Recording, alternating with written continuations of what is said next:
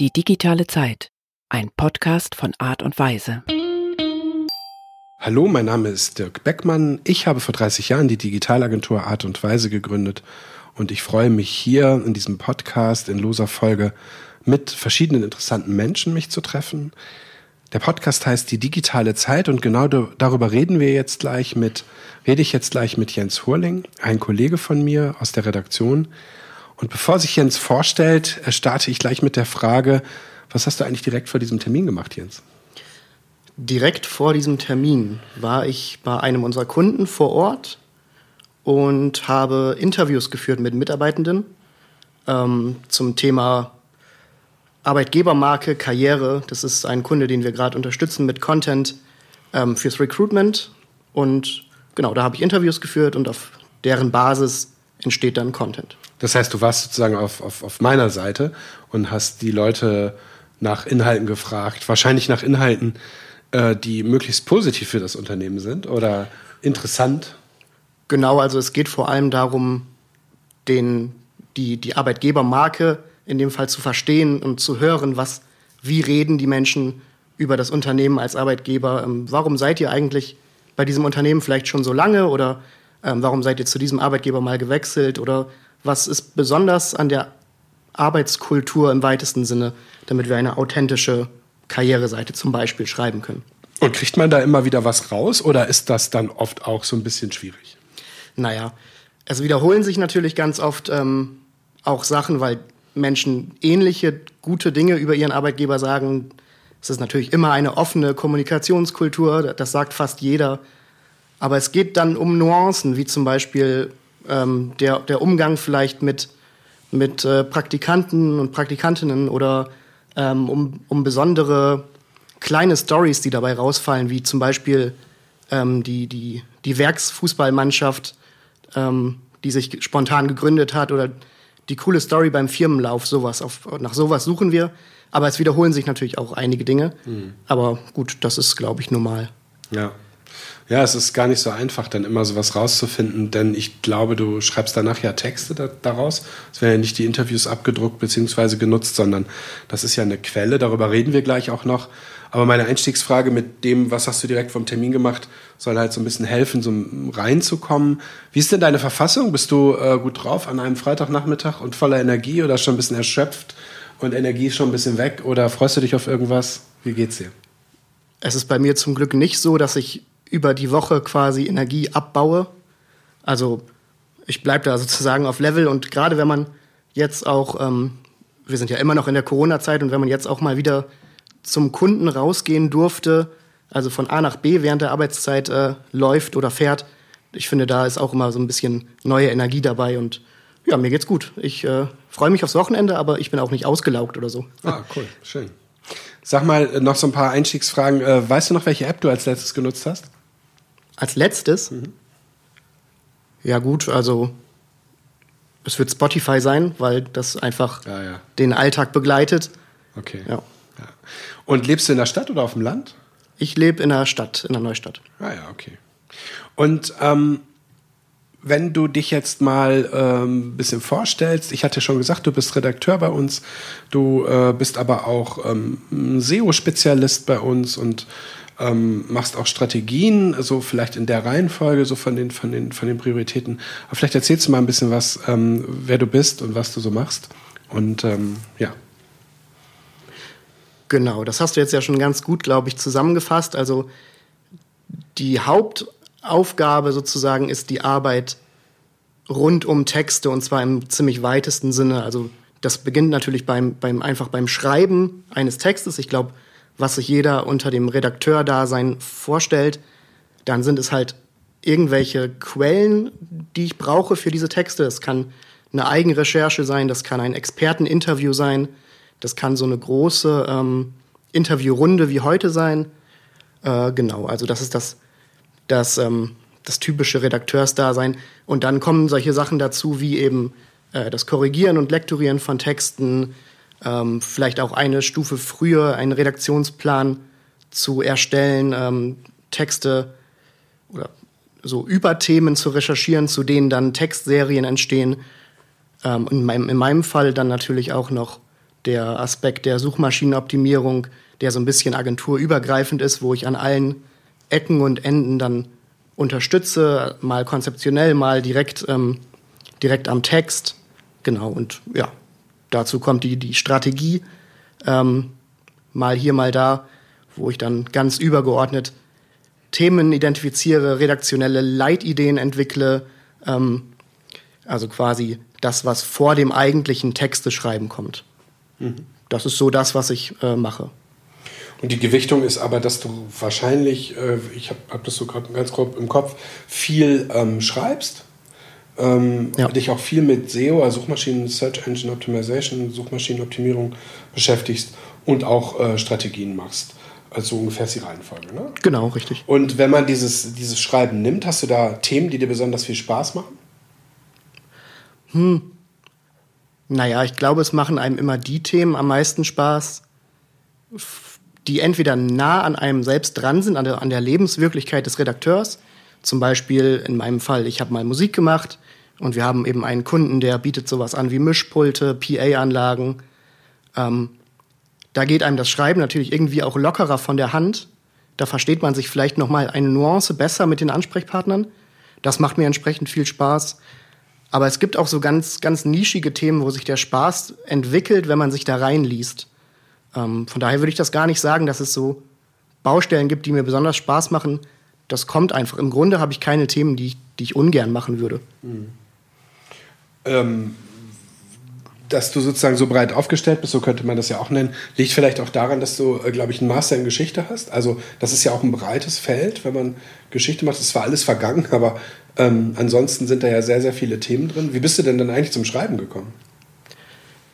Genau, wie bin ich zum Schreiben gekommen? Das, eigentlich habe ich mir immer gewünscht, zu schreiben beruflich. Oder was heißt immer? Also seit man sozusagen einen Berufswunsch hat. Ne? Ähm, Mit sechs Jahren? Naja, es kam schon etwas später, aber ich habe auch als Kind immer so Geschichtsbücher und so geschenkt bekommen, also diese, diese bunten Bücher mit viel Bildern drin und über Römer und so. Ähm, und letztendlich habe ich gesagt, ich möchte darüber schreiben. Ähm, ich habe mich auch erst äh, für ein Germanistikstudium beworben und für ein Geschichtsstudium. Also man musste zwei Fächer wählen, damals in Oldenburg. Und ähm, Germanistik ist es dann nicht geworden. Aber Geschichte ist ja auch schon Schreiben. Man schreibt ja eigentlich schon ähm, man tut ja nichts anderes als, als Texte zu schreiben, wo dann eben geschichtliche Abhandlungen drinstehen. Und während des Studiums ist aber quasi mein Interesse äh, für Suchmaschinenoptimierung dazugekommen. Ich weiß nicht mehr, was der Anstoßstein dafür war. Ich glaube, ich habe nach einem Nebenberuf ähm, gesucht, also nach einer Nebentätigkeit neben dem Studium und ähm, bin dann über ein Portal gestolpert, wo man sich als, als freiberuflicher Texter eintragen kann das habe ich dann gemacht und ähm, da kamen schon immer, da kamen schon immer Keywords ähm, in die Aufträge mit rein. Und so habe ich mich nach und nach der, der Suchmaschinenoptimierung und der, der auch ähm, werblichen oder der Marketing-Schreibe genähert eigentlich. Ja, wobei wir, wir sind ja eigentlich, oder ihr seid ja eigentlich eine richtige Redaktion. Ihr schreibt Magazintexte. Vieles von dem, was dort produziert wird, kann oder könnte wirklich auch äh, ganz normal in einem Magazin erscheinen. Ich muss mein Mikro richten, so. Ähm, und und deswegen ist das, das Werbetexten, das SEO-Texten für mich eigentlich, wenn ich jetzt an dich denke, gar nicht so vorne. Aber es ist in deiner Biografie wie, äh, relativ weit vorne gewesen. Also du bist quasi mehr oder weniger zeitgleich von, von, von redaktionellen Arbeiten für Geld also als Beruf meine ich jetzt deswegen, äh, und, und mit SEO zusammengekommen. Genau, richtig. Also damals war es noch sehr produktlastig. Ähm, da ging es dann meistens um Produktbeschreibungen, um, um Shops, um sowas, also um das, was man vielleicht vor zehn Jahren mit SEO vor allem verbunden hat, so irgendwelche Produktseiten nach vorne pushen bei Google mit ganz vielen Keywords und ja, das irgendwann hat mir das auch nicht mehr so gut gefallen und da habe ich ja hier die die Chance, jetzt ein bisschen journalistischer zu arbeiten, ohne diesen, diesen ähm, data-driven Anspruch, den das SEO ja hat, äh, zu verlieren, sozusagen. Ja, ähm, das heißt, wenn du heute einen Text schreibst, dann denkst du die ganze Zeit an Google? Nein, das natürlich nicht. Ähm, das ist sowieso eine Mentalität, die nach und nach ausstirbt. Ähm, während des Schreibens die ganze Zeit an Google zu denken oder an andere Suchmaschinen, aber es ist de facto ist es ja Google, ähm, weil diese, dieses Vollstopfen mit Keywords und das Keyword muss an ganz bestimmte Stellen, ist zum Teil immer noch so, aber es wird weniger. Ähm, früher war es ja auch so, dass, dass so suchmaschinenoptimierte Texte immer eigentlich ein bisschen schwer zu lesen waren, weil bestimmte Begriffe oder die Keywords dann ungebeugt, also nicht konjugiert da drin standen. Und das ist ja heute nicht mehr so. Heute kann man sehr schöne, flüssige Texte schreiben ähm, und die ranken trotzdem, gerade weil sie gut lesbar sind, weil die Leser darauf verweilen, weil, ähm, weil sie ein gutes Angebot sind. So. Also aber lieber dann eine, eine H1, also eine Headline, die im HTML H1 heißt und für Google besonders wichtig ist, die super von Google gefunden wird, die super von Google bewertet wird, oder lieber eine, die einen total intelligenten journalistischen Eindruck macht? Ich finde immer, dass beides meistens geht. Ähm, man kann sich bei Texten, die explizit nur für, für Social Media sind, da kann man manchmal noch einen so besonders raushauen, irgendwie. Besonders was schön Reißerisches oder ein verrücktes Zitat, mit dem man den Text ähm, in der H1 einleitet. Aber ich finde, dass das schließt sich auch gar nicht immer ähm, aus. So. Also, also ich meine, Superkalifragilistik-expialigetisch ist ja ein Wort, was es bei der äh, bei diesem Film gibt. Äh, äh, wie heißt der Film? Ich muss kurz nachdenken. Oh Gott, ich weiß den Filmnamen nicht. Kennst du diesen Begriff? Nein. Okay, äh, das ist, ähm, ich komme gleich drauf. Ähm, äh, das ist halt so ein Kunstwort und danach würde natürlich nie jemand suchen und dafür zu ranken bringt es auch nicht. Und wenn ich gleich weiß, wie der Film heißt, dann würdest du quasi versuchen, so eine, so eine Mischung herzustellen. Weil alle Leute, die den Film kennen, wissen jetzt, was ich meine. Das ist halt ein alter Film, alter Kinderfilm. Ähm, äh, äh, Mary Poppins heißt er. Und ah. äh, genau, und wir könnten jetzt natürlich Mary Poppins mit dem Regenschirm und das alles so beschreiben, so eine H1 machen, die ganz deskriptiv ist und wo, mhm. wo ich sozusagen, wenn ich nach Regenschirm suche, Mary Poppins finde und wenn ich nach äh, äh, Nanny und was auch immer suche. Oder man könnte eben dieses, dieses Kunstwort verwenden. Und das, ich finde es ganz interessant, äh, da so noch ein bisschen drüber zu reden. Also du sagst eigentlich initial beides, aber wenn das nicht geht, das ist dann natürlich irgendwo auch die, die strategische ähm, Überlegung, weil dann müsste man sich überlegen, worüber wollen wir die User auf unsere Seite bringen? Ähm, wollen wir die über Social Media bringen? Dann macht man halt die voll ins Gesicht Headline, sage ich jetzt mal. Oder ähm, möchten wir, äh, möchten, also erwarten wir, dass die Leute ein Suchinteresse haben, das wir für unsere Marke, für unsere Website kanalisieren können. Also wenn das absolut nicht vereinbar ist, so eine, eine informative, keywordlastige Headline und eine reißerische Headline, dann müsste man sich das strategisch überlegen. Von wo sollen die Leute kommen? Mhm. Ähm, wo können wir sie besser catchen? Aber das bedeutet schon, dass du diesen Filter in deinem Kopf hast und, und tatsächlich darüber nachdenkst, wenn du schreibst, ähm, was macht das, also mindestens mal die wesentlichen Dinge davon, was macht das dann idealerweise am Ende mit Google und damit mit den Leuten, die danach suchen und damit halt auch, was die Customer Journey zu dieser Seite angeht. Also du würdest schon sagen, dass du natürlich Texte für Menschen schreibst, die die lesen sollen, aber ähm, sehr stark priorisierst, was da bei Google passiert. Genau, wobei dazu muss man immer sagen, es ist immer mehr so, dass Google das gut findet, was Menschen auch gut finden. Weil Google will natürlich irgendwie ähm, Geld machen. Und zwar mit ihren Anzeigen. Und die Leute sollen Google viel benutzen. Und es bringt Google ja nichts, ähm, sozusagen sich von der User Experience zu entfernen. Deswegen ähm, antizipiert Google immer mehr, wie würden Leute suchen, was finden Leute gut, also User meine ich damit. Und deswegen ist das für Google-Schreiben auch heute immer mehr automatisch ein für Menschen schreiben. Also SEO ist immer mehr das Befriedigen von Suchbedürfnissen und von, von der möglichst komfortablen Suche nach Sachen und dem Finden. Okay, das bedeutet, ähm, ich glaube vor, naja, wann haben wir damit angefangen? Vor acht Jahren ungefähr haben wir mit Content Marketing angefangen und das war ja letztendlich auch, haben es ja nicht erfunden, es war ja eine Reaktion auf die Initiative von Google, ähm, äh, von diesem ganzen Spam wegzukommen, SEO-Spam wegzukommen. Und ich glaube, Matt Katz hat damit damals angefangen und hat bei Google sich verantwortlich gezeichnet, um genau das zu tun, was du sagst, also immer menschlicher und, und den Bedürfnissen der Menschen zu entsprechen, mhm. was langfristig natürlich die, die, die fast Monopolstellung der, der Suchmaschinen natürlich auch ausbaut. Und darauf haben wir alle reagiert mit ja tatsächlich echten Texten. Also Texten, die gut sind, die passen. Ähm, wenn man das noch ein bisschen veranschaulichen will, was hast du ein Beispiel für einen, einen Text, der vielleicht auch überraschenderweise oder vielleicht auch gar nicht so überraschenderweise besonders gut gerankt hat, den, an den du dich erinnerst, an Weißt du, hast du eine Geschichte, die du erzählen kannst dazu, dass du einen bestimmten Text geschrieben hast oder optimiert hast, ähm, dass du eine, eine, äh, dass du einen bestimmten Kunden insgesamt durch viele Texte, die du vielleicht gebaut hast oder verantwortet hast, ähm, weiter nach oben gebracht hast, dass man das nochmal so ein bisschen ähm, greifen kann? Äh, darf ich den Kundennamen nennen? Ja. Es hängt natürlich immer ein bisschen davon ab, äh, was der Kunde tut ähm, und was die redaktionelle Leitidee sozusagen hergibt. Dazu muss man ausholen, Google ist ja vor allem ein informationsgetriebenes Suchen. Also wenn ich was bei Google eingebe, dann möchte ich nicht inspiriert werden, so richtig. Also nicht vorwiegend, sondern will ich ja Informationen finden. so.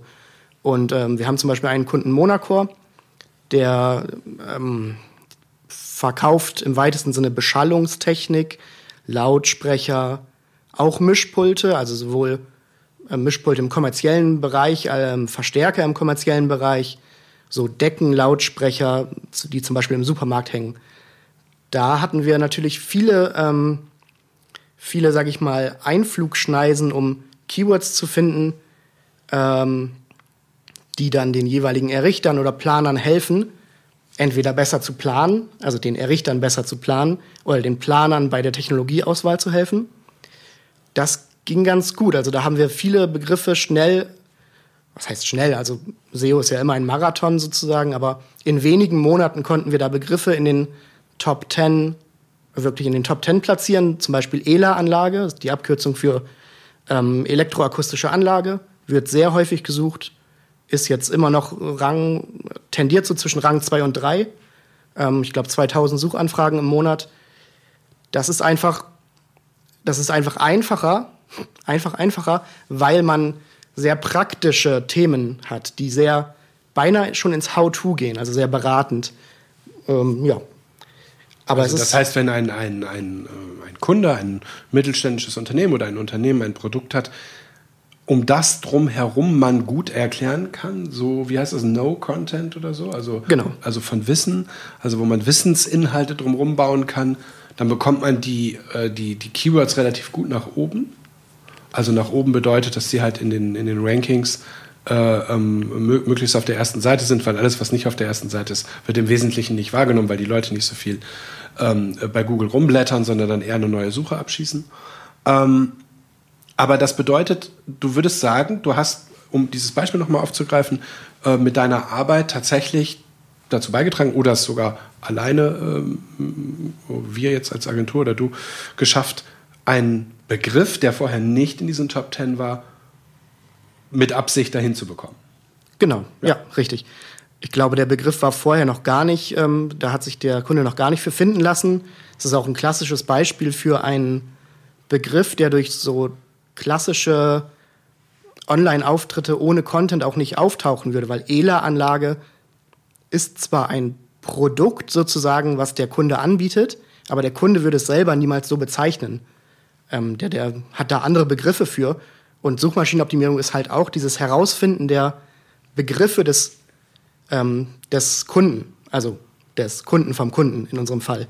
Da muss man einfach rausfinden, wonach suchen die Kunden unseres Kunden.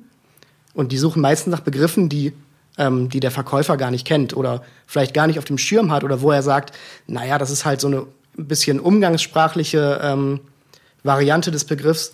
Aber wenn das halt gesucht wird, und dafür gibt es ja Tools, dann muss man sich dafür auch positionieren, wenn man diese Menschen anlocken will.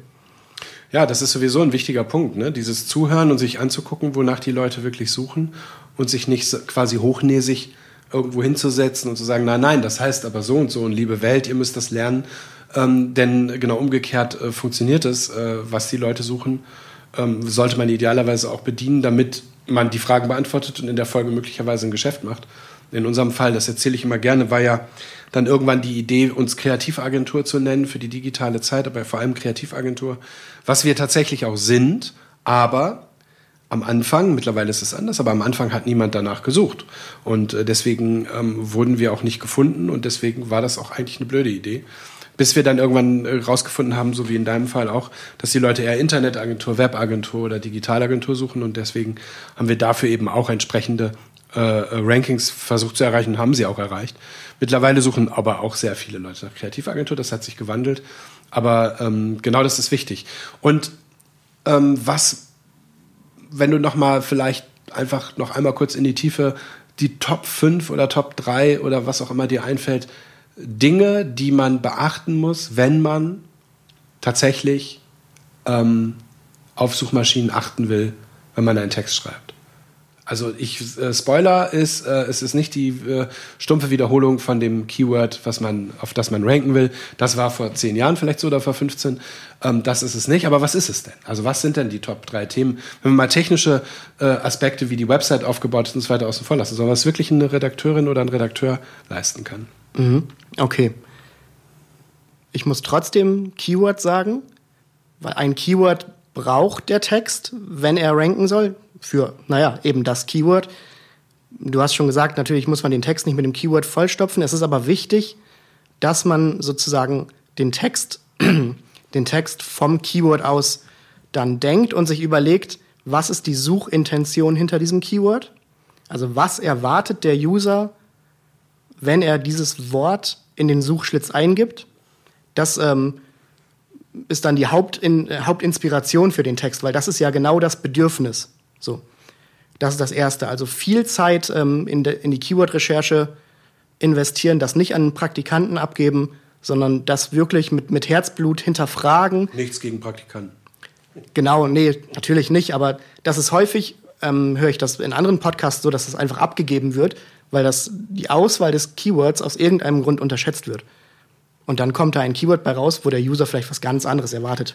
Lass uns das kurz vertiefen. Also die, äh, das, das, das Keyword ähm, ist zum Beispiel das Wort Kreativagentur ähm, ähm, und, und die Auswahl dieses Wortes ist wichtig, aber ich, ich weiß doch, wofür ich ranken will. Ja, das weißt du vielleicht und dann rankst du vielleicht auch dafür, aber dann finden dich vielleicht die falschen Leute. Kreativagentur ist in dem Fall für uns als Agentur relativ eindeutig, weil da, gut, da suchen halt Leute nach, die eine Kreativagentur suchen. Ich ähm, überlege gerade, ob ich ein, ein, schlechtes Beispiel, also einen Fehler finde. Ähm, oder vielleicht einfach die Unterscheidung. Der Klassiker ist Content Marketing, ist ein Keyword, wo die meisten Leute wissen wollen, was ist Content Marketing eigentlich? Also was für eine Art von Marketing ist Content Marketing? Ähm, ich kann mir vorstellen, dass Agenturen versuchen, auf diesen Begriff zu ranken, sich aber davon Leads erhoffen, also neue Kunden. Es werden aber auch viele Marketingstudenten äh, Content Marketing suchen, um Definitionen zu finden, um Infos zu finden. So. Also in dem Fall ist es eben ein, ein No-Keyword, also ein Keyword, hinter dem eine äh, Ich möchte Wissen haben Intention steckt. So. Und man unterscheidet, äh, man unterscheidet äh, neben dem No-Keyword in, in Do-Keywords oder in Keywords, hinter denen eine Transaktionsabsicht steckt. Zum Beispiel Content Marketing Agentur. Das googelt wirklich nur jemand, der, der einen Auftrag zu vergeben hat. Oder vielleicht ganz gezielt suchende Bewerberinnen und Bewerber. Ja, interessant. Ich habe das gerade mal nachgesehen, also auf so einem Tool, was wir nutzen. Und äh, du hast recht, Content Marketing hat recht viel Definitions, äh, äh, führt relativ viel Definitionsseiten hinter sich auf und bei Content Marketing Agentur ähm, sind wir sogar auf Platz zwei, aber da sind dann halt dazu natürlich die Agenturen und da ist die Transaktion hinter. Okay. Und noch ein, äh, ein Kriterium, was, ähm, wenn du jetzt mal insgesamt vielleicht drei findest, das war jetzt eins. Genau. Völlig unterschätzt wird die interne Verlinkung von Inhalten. Wenn ich keine internen Verlinkungen in meinem Content habe, in meinem Shop, und da spielt alles mit rein, die Navigation, das, ähm, die gesamte UX-Sparte zählt dazu. Ohne ähm, viele gute platzierte interne Verlinkungen ähm, wird der User nicht weiterklicken, wird der User nicht verweilen, ähm, landet er in einer Sackgasse. Auch das ist ähm, vielleicht kein direkter äh, Ranking-Faktor, also es, es ist nicht direkt ein Faktor, nach dem Google bewertet, was kommt jetzt auf Rang 1, Rang 2 und so weiter. Aber es ist durch die sozialen Signale, die dahinter stecken, ein bisschen umstritten ist das, ist es zumindest ein, ein Einfluss auf das Ranking. Es ist allerdings ein bisschen umstritten, ähm, weil zum Beispiel die Click-Through-Rate, also die Rate, mit der ein User von Google in den Content reinklickt, ähm, ist ja auch ein soziales Signal, aber wahrscheinlich kein Ranking-Faktor, zumindest nicht direkt. Alleine schon, weil es relativ leicht verfälschbar ist. Es gibt, ähm, du kannst Menschen beauftragen, die massenhaft deine Suchergebnisse klicken. Das wäre ja, das, das bedenkt Google natürlich. Aber es ist trotzdem indirekt ähm, ein, ein, äh, ja, ein Ranking-Signal, kann man sagen. Also intern verlinken, ganz wichtig, ist der zweite Punkt, den du gefordert hast. Und aber wenn ich das noch kurz vertiefen darf, ja. bei, bei der internen Verlinkung äh, würde man doch jetzt denken, das ist doch ganz leicht. Dann verlinkt jeder auf seine Seiten wie irre, also jedes dritte Wort miteinander und so weiter. Und dann werden halt die internen Links gezählt und dann sind auf der einen Website 100 interne Links aufeinander, auf der anderen 10.000, da ist die mit 10.000 besser. Genau. Ja, aber so, ähm, so war es vielleicht mal, könnte ich mir gut vorstellen. Aber auch hier entwickelt sich Google weiter und erkennt, ähm, erkennt sozusagen die, die, die Spam-Absicht dahinter oder erkennt den Betrugsversuch. Google ist verdammt gut darin geworden, ähm, gewolltes SEO sozusagen oder mh, mm, unorganisches SEO zu, zu identifizieren.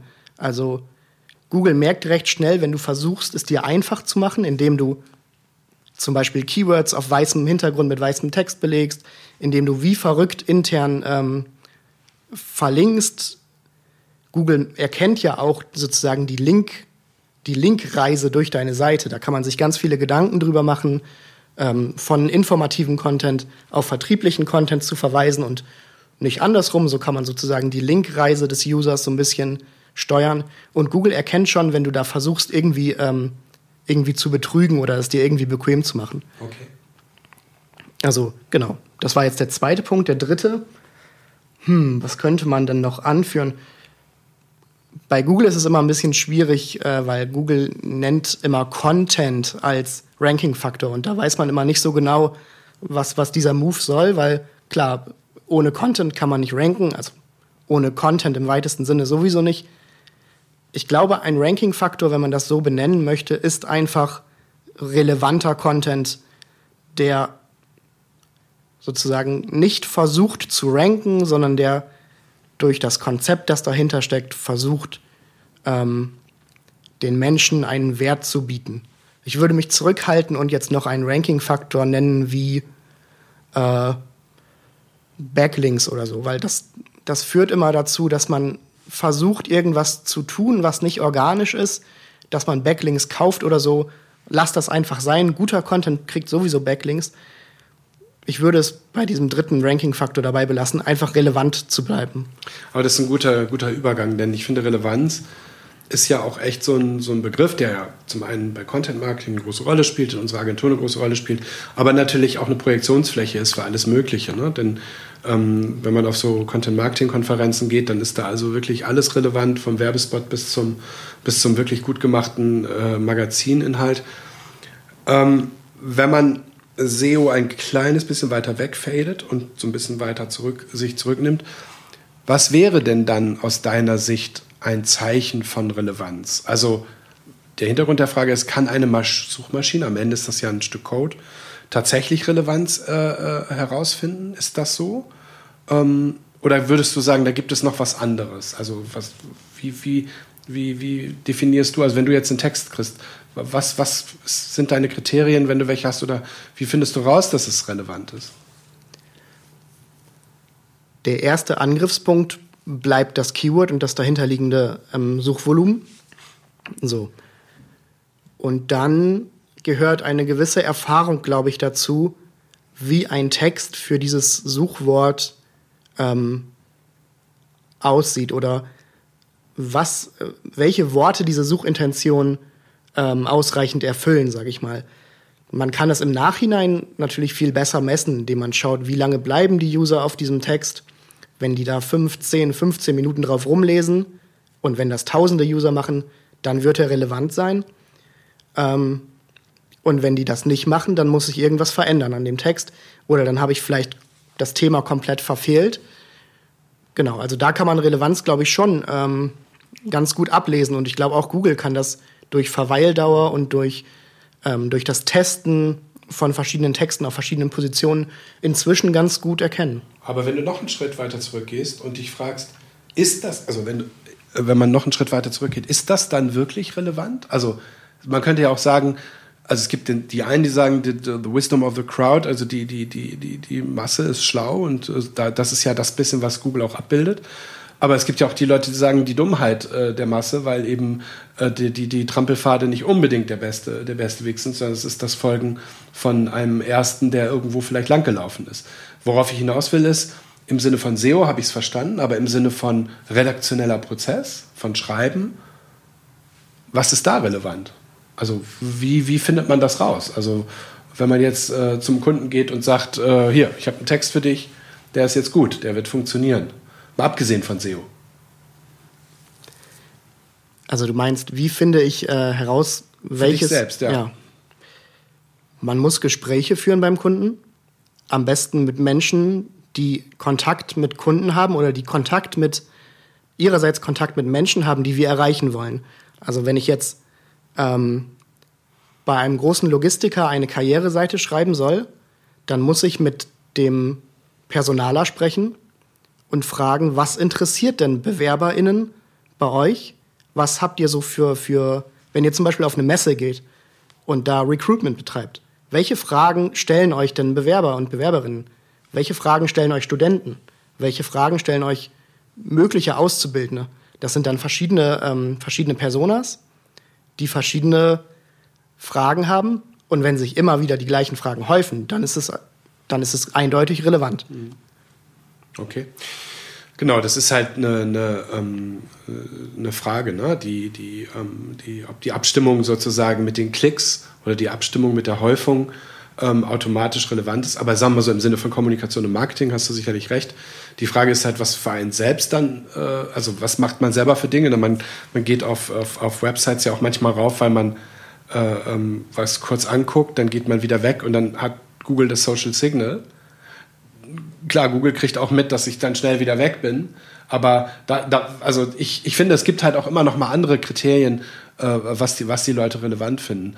Ähm, wenn du dich zurückerinnerst, als du jetzt Geschichte studiert hast oder ähm, Germanistik oder das hast du ja dann doch nicht, glaube ich. Ne? Nee, Germanistik war es dann doch nicht, Philosophie war Philosophie war es dann, genau.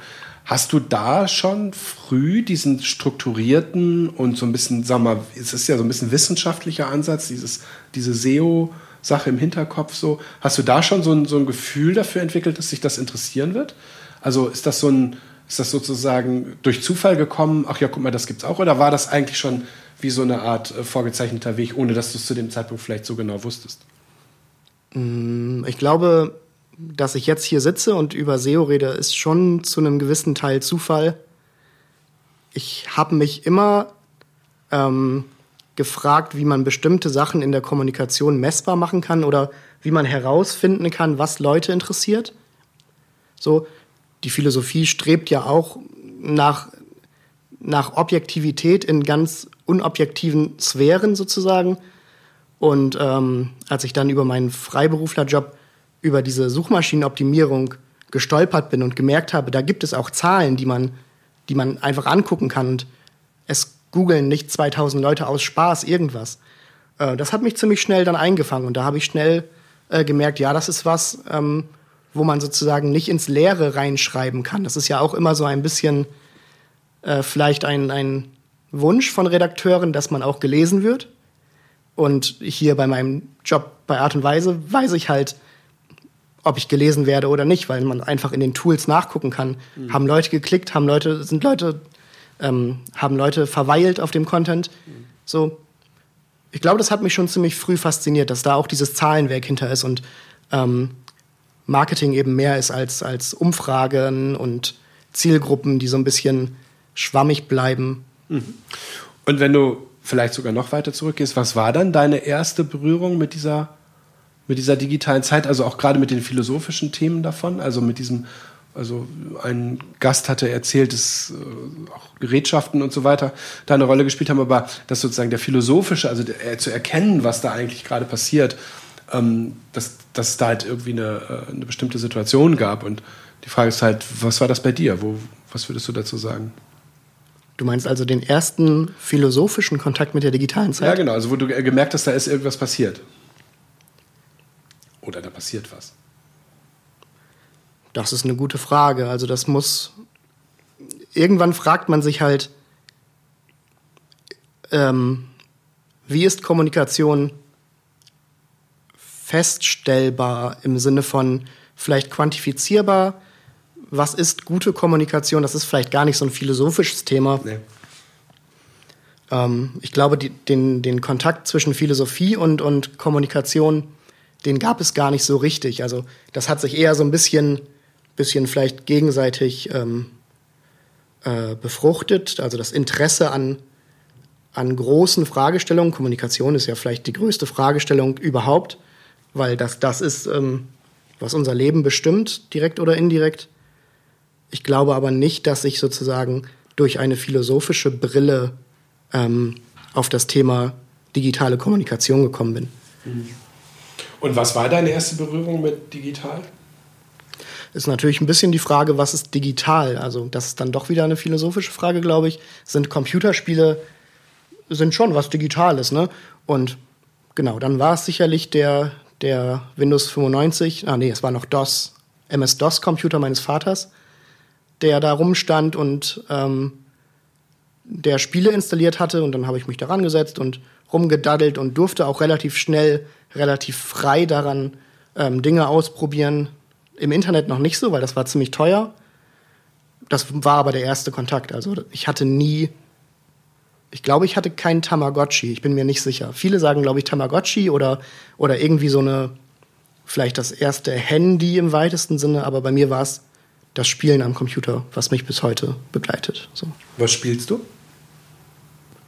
Oh, ist ganz unterschiedlich. Also ich meistens ziehen mich so Spiele an, die eine starke Story haben. Das hat sich ja, das hat sich in den letzten Jahren ja extrem weiterentwickelt, dass auch ähm, Computerspiele ähm, zum Teil sogar mit, mit ähm, Schauspielern besetzt werden, die dann digitalisiert werden, ähm, dass, die, dass die epische Stories erzählen. Das war früher natürlich noch nicht so.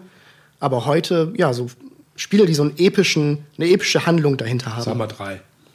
Wie bitte? Sag mal drei. Ähm, vielleicht The Witcher ähm, ist eine Spielereihe, die sogar ähm, auf Netflix äh, verfilmt wurde. Also die Netflix-Serie, muss man sagen, basiert auf den Büchern, aber die Spiele basieren wiederum auch auf den Büchern. Ähm, das ist das erste. Ähm, mich hat Final Fantasy auch immer sehr ähm, fasziniert. So ein, ist, glaube ich, in Japan äh, ein großer Hype, aber ist auch irgendwann nach Europa rüber geschwappt. Ist natürlich so ein spezieller japanischer Erzählstil so.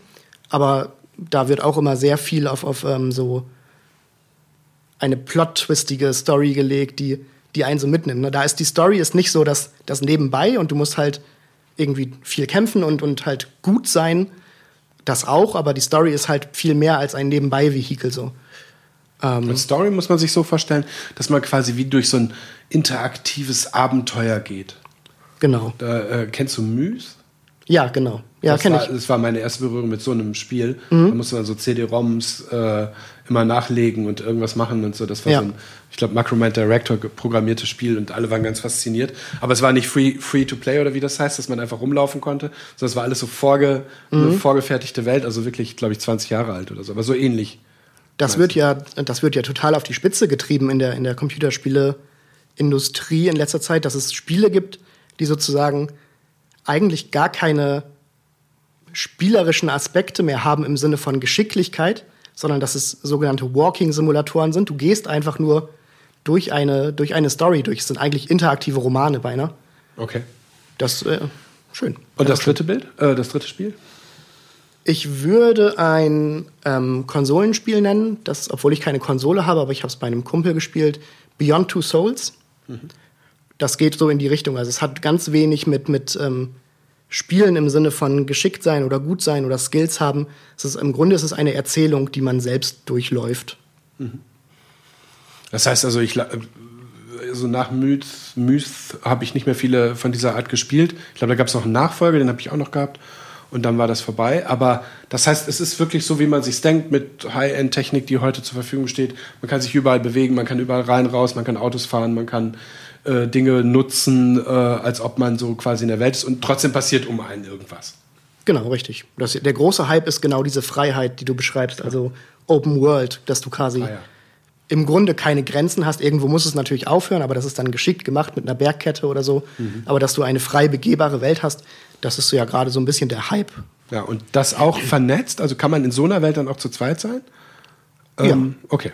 Das heißt also, du bist irgendwo, jemand anderes, ihr trefft euch in dieser Welt. Ich habe gerade gelesen, dass die ganzen, äh, anderes Thema, aber ähnliches, also passt zu den Spielen, dass ähm, Leute, die ähm, ähm Dinge überwachen wollen, äh, jetzt mit Schrecken festgestellt haben, dass äh, in den ganzen Spielen äh, niemand sich so richtig darum kümmert, wer mit wem da chattet und dass viele Spiele wohl auch genutzt werden, um sich auch von mir aus auf bestimmt zu kriminellen Handlungen zu verabreden, aber auch bestimmt zu anderen. Aber Fakt ist jedenfalls, dass diese ganzen Chat-Systeme, die so, ob sie nun überwacht werden oder nicht, von WhatsApp bis irgendwas, so voll im Fokus sind, aber so der Chat in irgendeinem so Spiel äh, und sich da treffen und miteinander reden, mhm. wird halt einfach nicht überwacht, so dass man quasi sowas, gerade wenn ich mir vorstelle, ich so, ein, so eine Open World habe, dass ich mich dann so, so verabrede hinter dem Baum da hinten und da einfach so ein bisschen rumchatte.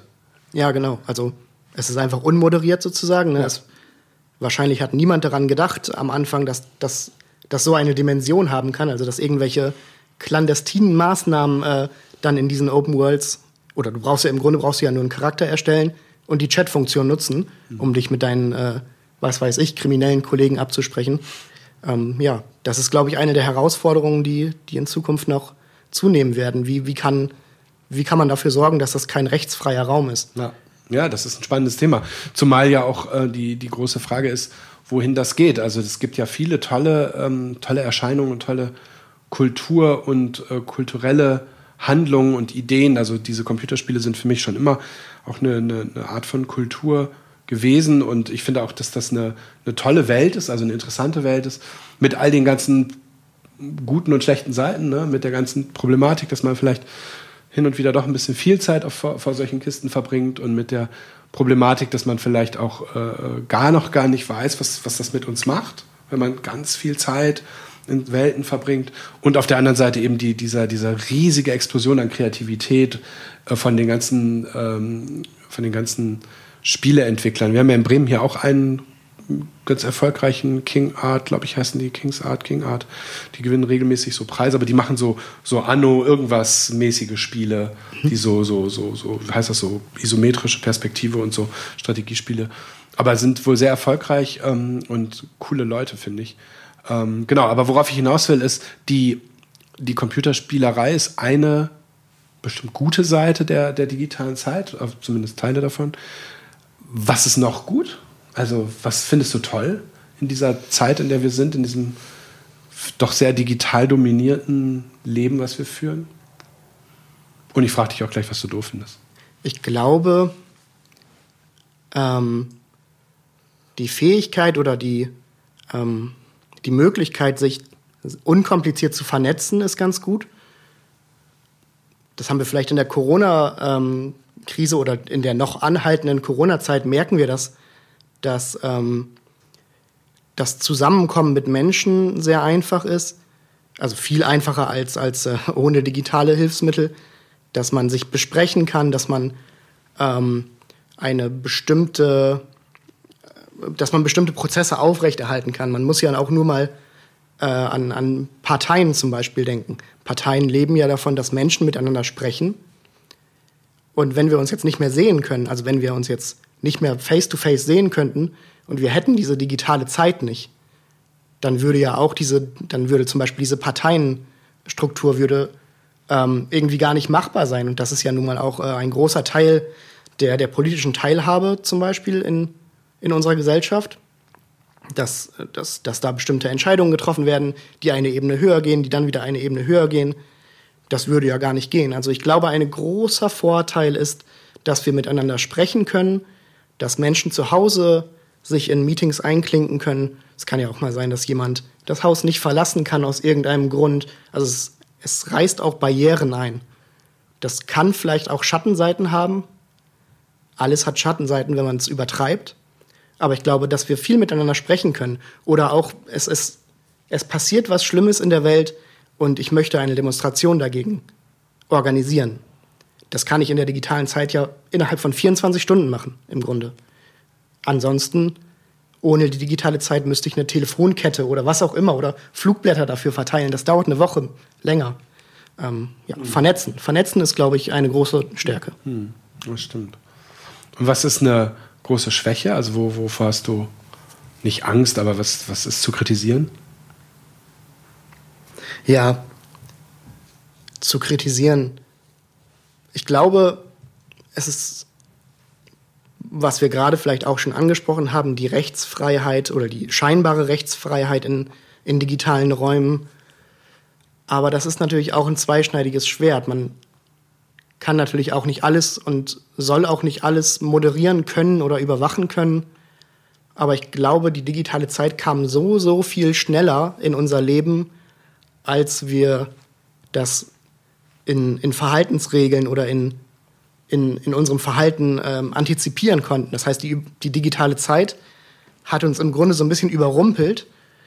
Ähm, mhm. Und das, das macht Probleme. Das, das bietet ähm, Räume für, für Sachen, die wir nicht wollen, was alles im Darknet zum Beispiel passiert. Ich habe da keinen guten ähm, sozusagen rechtlichen Überblick drüber, aber ich glaube, das ist, das ist ein Problem, was wir nach und nach bewältigen müssen, sonst wird es größer. Hm, ja, ich habe auch den Eindruck, dass ähm, am Anfang ging das ganz langsam. Du hast MS-DOS gesagt und von MS-DOS zu Windows 95 und zu irgendeiner C64 vorher und dies und das und dann zu den ersten ähm, richtigen, besseren Rechnern und so. Das ist alles total langsam gegangen. Betriebssysteme, CD-ROMs, bewegt Bilder. Und dann kam das Internet mit Modems und mit Piepsen und Machen und Tun. Alles relativ langsam. Aber dieses Exponentielle, was einfach in dieser ganzen Sache drinsteckt, führt einfach dazu, dass wir jetzt in einer totalen Beschleunigung sind und wahrscheinlich in einem Jahr uns noch viel beschleunigter fühlen und in dann noch einem Jahr noch viel mehr. Und da ist einfach die große Frage natürlich, wie, wie geht da Regulierung oder zumindest ähm, ja, so Reflexion, was ist gut und was ist schlecht. Und ich finde es sehr spannend, was die Leute dazu sagen, was sie kritisch sehen. Viele sagen auch, wie du, das Positive ist die Vernetzung. Und, ähm, aber die, die Geschwindigkeit ist tatsächlich ein, ein, ein wichtiger Punkt. Zum Ende des Podcasts frage ich immer gerne nach der Perspektive, so ein bisschen, was siehst du so in, in fünf und in zehn, äh, 25 Jahren? Ähm, fünf Jahre ist ja so eine Art überschaubare Zukunft äh, und, und 25 Jahre ist irgendwie für mich zumindest extrem unüberschaubar und bin gerade 75, also ich habe keine Ahnung, was dann ist. Ähm, also erzähl doch mal, was, was, was, was, was denkst du zu 5 und 25 Jahren? Wie geht es weiter? Ich glaube, in fünf Jahren ist noch nicht so viel anders als jetzt. Vielleicht sind unsere Handys dann noch weiter fort, also unsere Smartphones dann noch, noch äh, leistungsstärker. Vielleicht ähm, haben wir dann mehr so, ähm, ja, mehr so äh, Devices, die ein bisschen die Realität äh, äh, mit in die, in die, digitale Zeit reinbringen, also ähm, so Google Glass und so weiter. Das könnte in fünf Jahren mehr werden. Aber ich glaube, in fünf Jahren ist noch nicht so viel so schrecklich anders als heute. Da wird sich nicht, nicht so viel tun. Irgendwann werden wir auch in einen Prozess kommen, wo es vielleicht kurze Zeit so ein bisschen bremst und man merkt ja auch jetzt schon, ähm, manche blicken zurück und, und wollen eher so Digital Detox-mäßig sich ein bisschen rausziehen. In 25 Jahren, das ist natürlich eine ganz schön lange Zeit, ähm, wenn man mal die Beschleunigung sieht. Oder wenn man einfach jetzt mal 25 Jahre zurückguckt, 1995, das, ähm, äh, aus Digitalsicht ist das ja weiteste Steinzeit. Ja, da wurde der, der Netscape Communicator, oder wie der hieß, Navigator, Netscape Navigator, stimmt, glaube ich, gerade gelauncht, 94, Mitte, Ende 94. Und äh, das World Wide Web hat angefangen, ne? Und das war das war schon Steinzeit, ja, oder ist schon Steinzeit. Also könnte ich nicht sagen. Vielleicht ist in 25 Jahren ähm, die, äh, die Mobilität könnte ich mir am ehesten vorstellen, dass sie ganz anders ist und dass sie sehr bestimmt von IT-Infrastrukturen und, ähm, und naja, dem Internet im weitesten Sinne beeinflusst ist, dass wir vielleicht einen anderen Individualverkehr haben, also individuelle Mobilität haben, die dann sehr stark an, an digitalen Lösungen hängt. Aber ansonsten ist das, glaube ich, so weit weg, das finde ich ganz schwierig. Ich denke, wir werden, ähm, wir werden dahin kommen, dass der Haushalt äh, sehr stark digitalisiert wird, dass wir ähm, zum Beispiel solche Dinge wie Bestellungen. Ich glaube, bei Amazon oder sonst wo zu bestellen wird noch mehr, sage ich mal, in unseren Alltag reinkommen.